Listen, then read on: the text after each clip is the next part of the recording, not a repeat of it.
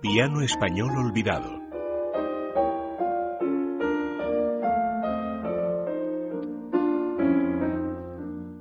Bueno, pues permítanme dentro de esta sección de piano español olvidado que rescate otro fragmento de Nicolás Ledesma, de quien ya hemos hablado anteriormente.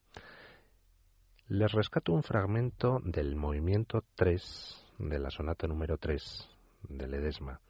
Escuchen ustedes qué preciosidad de mezcla entre Franz Liszt y Johann Sebastian Bach.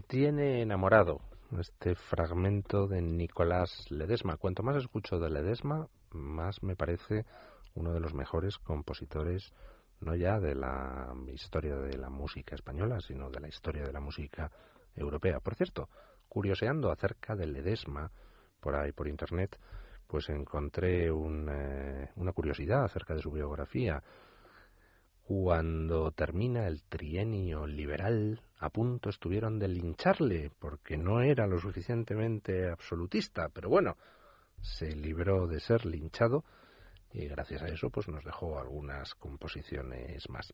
Bueno, ya saben ustedes que si quieren eh, más información sobre esos compositores de piano español olvidados del siglo XIX que doña Ana Benavides ha ido rescatando en estos últimos 15 años, entran ustedes en Amazon en la sección de música ponen Ana Benavides y ahí les saldrá todo lo que ha publicado hasta el momento. O si no, pues en www.anabenavides.com.